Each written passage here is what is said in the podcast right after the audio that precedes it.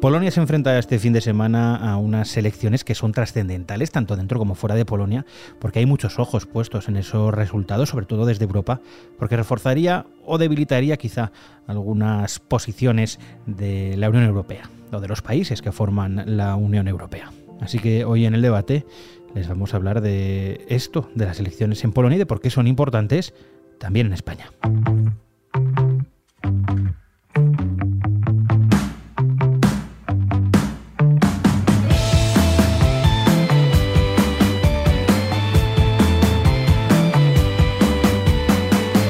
José Luis Orella, profesor de Historia Contemporánea en la Universidad San Pablo CEU y polonista. Bienvenido al debate. Muy buenas, es un placer estar aquí. Aquí estamos poco acostumbrados a escuchar eso de polonista. sí, bueno, es, es, una raza casi en extinción, no es tan desarrollada como la hispanista, pero bueno, también hay que tener intereses en otros países. Y precisamente acudimos a los polonistas cuando en Polonia pasan cosas gordas como las elecciones que hay este fin de semana. Eso es, y vamos, son unas elecciones importantes, son de estas que pueden afectar también ¿no? al, resto de la Unión Europea. Vamos a hablar de todo esto, pero si le parece bien, me gustaría que hiciéramos un poco un, pequeño curso para Damis sobre Polonia y sobre sus elecciones, porque ¿quiénes son los partidos eh, que compiten en estas elecciones? ¿Cómo está Polonia actualmente? Pues mira, eh, ahí sigue eh, pones una, una buena señal, porque claro, el arco eh, político parlamentario polaco es un poco distinto al del resto de la Unión Europea. ¿no? Ahora estaríamos casi hablando de dos grandes bloques y luego tres bloques medianos. ¿no? Y esto nos podemos decir nos puede, nos puede dar una, una visión bastante más exacta de cuál es la situación y poder entender un poco las cosas. Los dos bloques principales. Claramente uno es el, de, el que está gobernando, ¿no? que es una coalición, es una coalición que se llama Derecha Unida, aunque el partido fundamental es el que, bueno, pues el, que tiene ese acrónimo de PIS, que es el Partido de Ley y Justicia. ¿no? Es, es un partido para que tengamos en cuenta que es uno de los que nacen del sindicato Solidaridad, un poco a grosso modo lo, los subdirigentes serían el elemento los antiguos abogados laboralistas, ¿no? un poco del, sindicato, y por tanto, bueno, tienen una relación muy estrecha con el sindicato, tienen una, una visión muy marcada de economía social de mercado eh, y de estado de bienestar, ¿no? Pero son un partido de derecha que está integrado en la Internacional de los Conservadores Reformistas y que, por tanto, están en el mismo grupo que estaría vos en España, para que nos hagamos una idea. Eh, este partido, que es el principal, está, como hemos eh, hecho referencia, en una coalición que se llama Derecha Unida, en la cual hay dos partidos pequeños. Uno, Polonia Soberana, que es una antigua escisión del, del propio partido Ley y Justicia, y que es el ministro de Justicia, es uno de los que tiene más choques con la Unión Europea.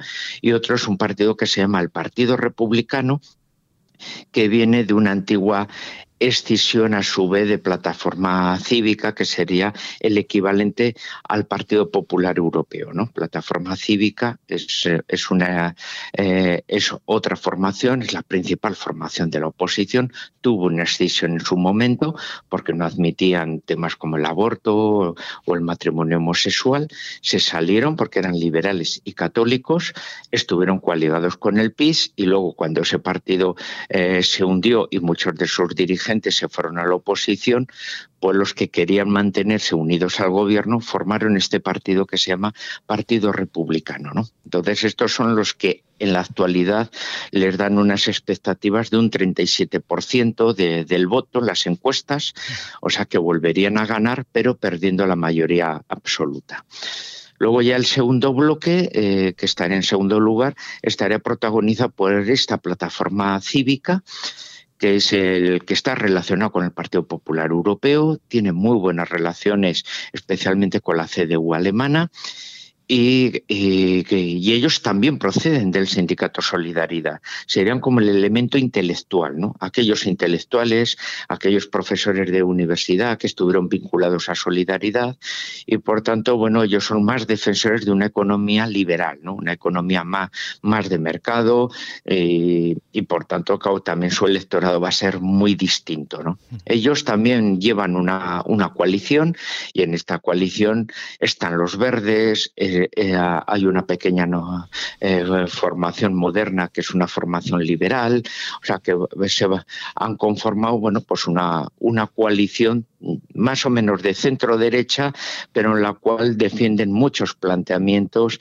eh, muy actuales en la actualidad, como es el, matrimonio, homosexual, como es las cuestiones de ideología de género que promociona la Unión Europea, aspectos de que están en contra de la restricción de la ley del aborto, que el gobierno polaco sí lo hizo. O sea, ahí se ven profundamente, bueno, pues esos choques eh, un poco que, sobre todo chocan en el modelo social, ¿no? Porque lo demás, bueno, pues tienen sus parentescos, es una formación de centro derecha, pero como vemos, muy, eh, muy similar a lo que puede ser el Partido Popular español en ese sentido, ¿no? Y estos les dan, pues, entre el 29 y 30%. Como vemos, bueno, pues ambas formaciones, ambos bloques, estaríamos ya casi hablando del 70, eh, casi del 70% del voto de los polacos.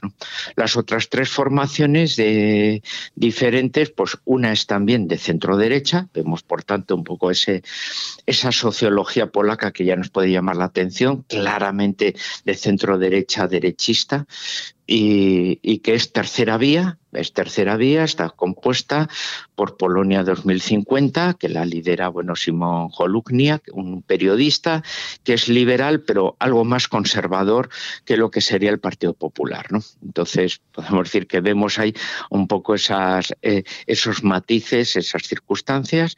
Está en una coalición con el Partido Campesino, un antiguo partido de siglas muy, muy antiguas, conservador, vinculado al Partido Popular Europeo y que, bueno, pues eh, están ahí en el, en el en torno a las cifras de un 8 o un 9%, ¿no? y que eh, esencialmente se unirían eh, con, con, la oposición, ¿no? porque como vemos por sus alianzas estarían muy conformadas, que serían el elemento más conservador de esa oposición.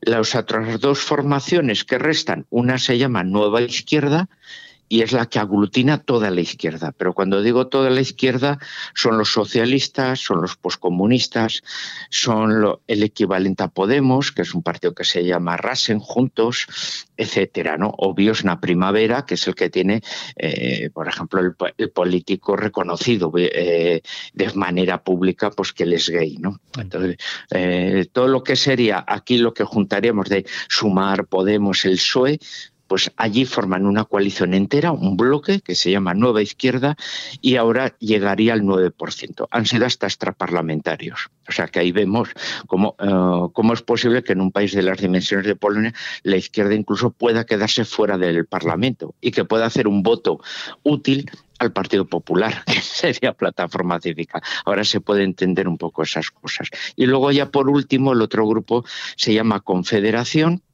el nombre de confederación es, también un guiño a la historia.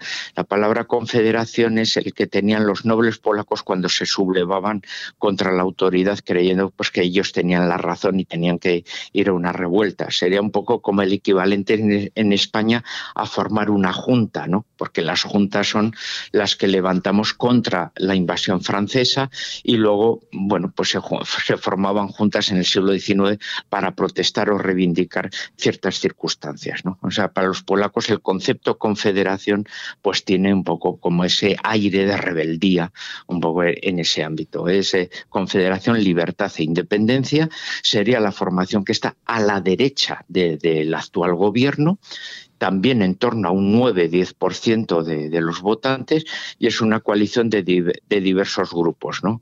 unos que son sobre todo eh, eh, que proceden de la sociedad civil de defensa de la familia, que eran contrarios a, la restricción de, de, la ley del aborto porque son partidarios de la abolición de la ley del aborto.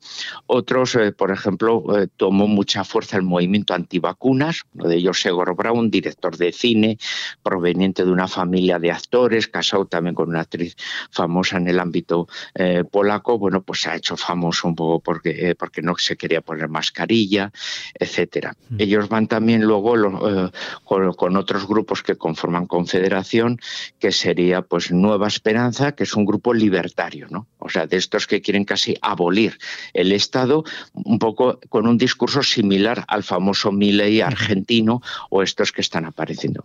Y luego ya estaría otro grupo que es eh, Narodove, o sea, Movimiento Nacional, que cogen un poco el discurso de los camisas verdes, que es en el periodo entre guerras un grupo que existió de derecha radical que se autotitularon como falange. ¿no? Entonces eso ya nos puede dar ya un poco ya ese tipo de deriva, aunque defienden una economía liberal. ¿no? Así que ahí vemos un poco esos dos grandes bloques que deciden y luego estos tres bloques que van a ser un poco pues bastante decisorios. Dos de ellos a favor de la oposición y uno de ellos pues es el que podría mm, proporcionarle al partido del gobierno por la posibilidad de mantenerse en el gobierno con un apoyo. ¿no? Porque ¿cómo votan los polacos? Según sus edades, están, eh, están contentos con el gobierno actual, quieren cambio. Eh, ya nos has hablado un poquito de las encuestas y vemos por dónde van las cosas. Pero ¿cómo votan ellos? Hombre, el, el país está partido un poco entre oeste y este. O sea, eso sí que es cierto. O sea, eh, eh, el mundo urbano, el mundo de las ciudades, es un mundo claramente de oposición.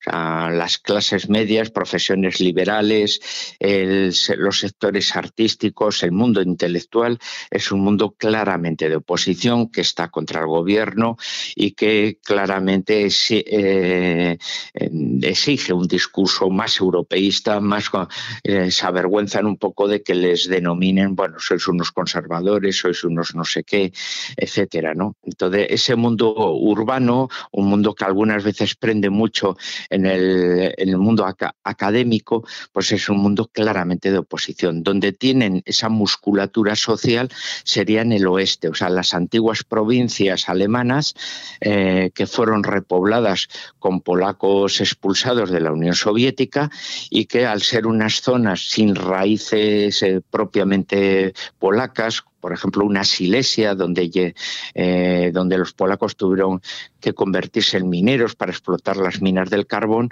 pues fueron una de las zonas como más eh, de construcción de una sociedad comunista y en la actualidad es la base principalmente social de una Polonia más secularizada, más influida por el mundo alemán y claramente más militante en ese discurso eh, europeísta de la oposición y además con muy permeable a, la ideología de género y a los distintos un poco puntos que reivindican. Por el contrario, el mundo del sur y el mundo del este es la Polonia tradicional, la Polonia que todavía da vocaciones religiosas, la, Polonia que se siente orgullosa de, que San Juan Pablo II sea el polaco más universal y más conocido del mundo, que quieren mantener un poco ese discurso, esa soberanía moral. Los polacos somos católicos, como católicos no queremos que nos metan un poco este tipo de ideas.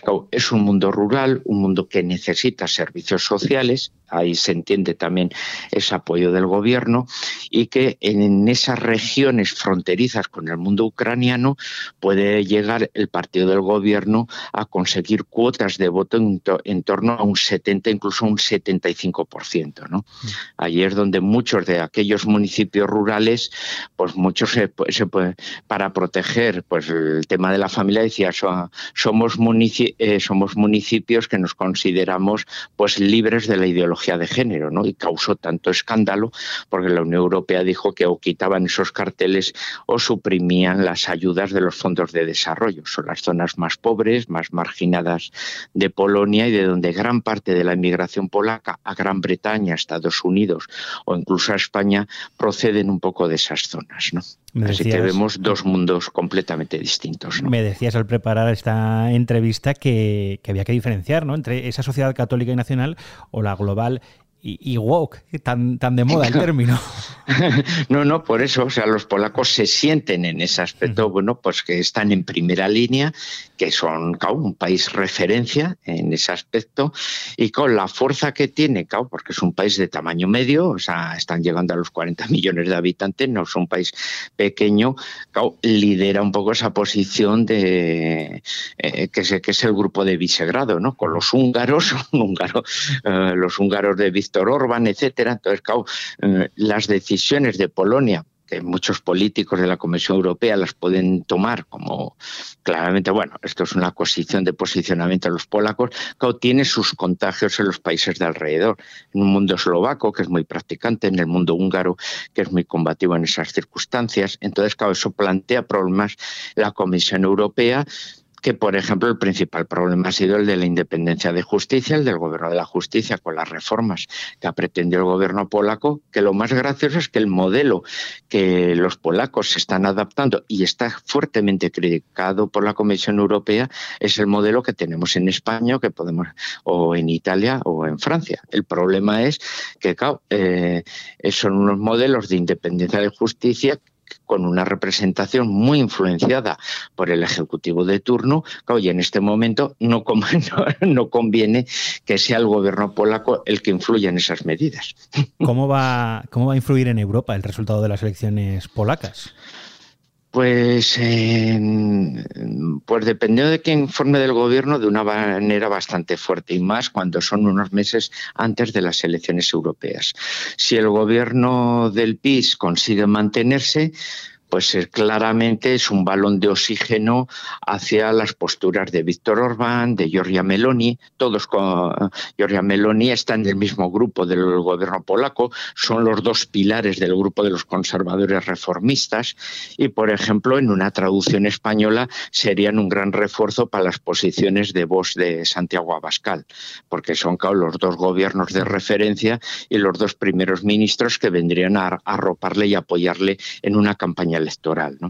Una derrota del PIS y la posibilidad de que se conforme un gobierno multicolor de arcoíris de toda la oposición, pues claro, la Comisión Europea rápidamente lo pondría como una gran celebración. Los polacos han entrado en razón y ya eh, animarían, desde luego, bueno, pues a que Polonia había dado ese cambio y desde luego ya se multiplicaría esa artillería contra un Orbán que quedaría ya muy aislado, tendría que aprovechar ya su cintura política un poco para sobrevivir y una Giorgia Meloni que pues tendría que cada vez más pues eh, ir bajando sus cuotas de, eh, de, ideología, pues como va haciendo por las presiones del fuerte endeudamiento de su país, sería una pérdida, se puede decir, un poco de muy fuerte para los conservadores reformistas y que las elecciones europeas significaría un reforzamiento muy importante del discurso del argumento de un Partido Popular Europeo que ahora hincharía pulmón frente a esa rivalidad que tiene con los conservadores que unidos con el grupo de, eh, eh, de, independencia y democracia se, significaría vamos que, incluso les podría colapsar como elemento de referencia del mundo del centro derecha algo parecido a lo que comentabas antes hablabas de Vox. Eh, si se diera la circunstancia no sabemos si lejana o cercana, parece que lejana, de que se repitan unas elecciones en España, sería un argumento también de parte de esa izquierda el fijarse en los resultados de Polonia. Es decir, eh, eh, ¿sigue el gobierno polaco, sigue sus políticas o ha habido cambio? Igual que lo que decías de Europa, o parecido. Sí, sí, no, no, no, no claramente. Entonces, claro, o sea, eh, Polonia con Italia, con Hungría forman un eje, una manera de entender Europa. También mm, hacen un equilibrio, contrarrestan ese eje franco-alemán en muchas de las decisiones que están tomando.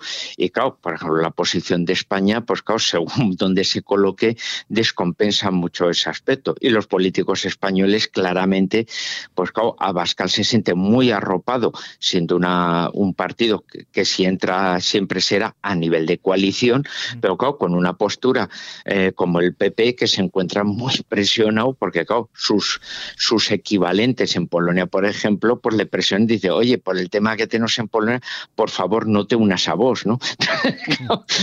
Hay una interferencia porque cómo se explicaría que si el Partido Popular consigue formar gobierno en España, eh, Feijóo no es un presidente del gobierno más, es casi una de las referencias del Partido Popular Europeo, porque, porque no tienen ningún primer ministro de ese tamaño. Y podemos hablar también, ya para ir terminando esta charla, eh, que es muy interesante y que nos daría para hacer un programa de varias horas, eh, podemos hablar de Polonia y de la OTAN también. Eh, claramente, porque Polonia, con los acontecimientos de Ucrania, le ha dado, dos, eh, le ha dado una oportunidad, eh, le ha dado dos oportunidades. Una, como, hemos hablado antes, la crisis, el choque con la Comisión Europea le da una imagen muy negativa. Su solidaridad, su, su retaguardia, su arropamiento continuo al gobierno ucraniano, pues, le ha hecho ganar una respetabilidad, una campaña mediática positiva fortísima. Pero también ellos lo han aprovechado para un rearme, ¿no? O sea, aquellas declaraciones delante del antiguo presidente estadounidense de Donald Trump, todo el mundo tiene que llegar al menos a un 2% de gasto y ya está bien que la OTAN solo sea Estados Unidos, todos los demás países europeos tienen que contribuir, pues Polonia sí lo está haciendo y se está convirtiendo eh, claramente como estamos viendo ahora con todos los arsenales vacíos, todos los ejércitos están eh, que desde luego no tienen capacidad defensiva casi de, ningún tipo, las quejas de los militares que ya llevaban hace tiempo, oiga, o se invierte o aquí estamos que podemos tener problemas gordos, pues Polonia sí ha hecho caso y se está rearmando, está comprando armamento eh, moderno y se va a convertir a nivel europeo pues casi en uno de los ejércitos más fuertes de la OTAN sea, después del americano es el turco y, estaría el británico y el alemán. Los polacos quieren ponerse en esa élite de, los de las principales fuerzas armadas de, la OTAN y como un aliado de relaciones muy estrechas con los Estados Unidos. Hemos hablado de política, de economía, de migración, hemos hablado de religión. José Luis, ¿nos dejamos algo por tratar? Bueno, porque únicamente ya sería la, gastronomía, pero yo creo que, ahí ganaríamos porque ellos nos cambiarían perfectamente sus estupendos embutidos ahumados, pero por nuestras frutas y verduras, que es su gran déficit. Pues oye, vamos a, hacer una, mesa redonda aquí con, polacos y, compartimos un poco todo, que de eso se trata también. Sí, sí, podemos hacer unas tertulias gastronómicas rápidas con temática internacional. ¿Se atreve José Luis para terminar con un pronóstico? Hombre, yo creo que claramente siguiendo las encuestas el partido del gobierno va a ganar. La cuestión es que perderá la mayoría absoluta y la única salida que tiene es, mm, hombre, a ellos les encantaría hacer una coalición con tercera vía, no va a ser posible y entonces lo tendrán que hacer con confederación. El problema de hacerlo con confederación es que ahí sí van a tener varios problemas. Confederación es favorable a blindar más Polonia frente a una inmigración extranjera, es favorable a una economía más liberal y por lo tanto el ir eh, recortando eh, todo lo que sean gastos sociales y tercero a nivel de política internacional si el gobierno polaco actual es muy proestadounidense Confederación es muy nacionalista o sea que las ayudas por ejemplo a Ucrania recordando los hechos de choques que han tenido el nacionalismo ucraniano con el polaco del pasado sí que Confederación lo vive y sería favorable a un distanciamiento de Polonia de la guerra que está sucediéndose en Ucrania. Pues José Luis Orella, profesor de Historia Contemporánea en la Universidad de San Pablo CEU y polonista, muchísimas gracias por haber estado aquí en el debate. Como siempre, un placer. Y hasta otra.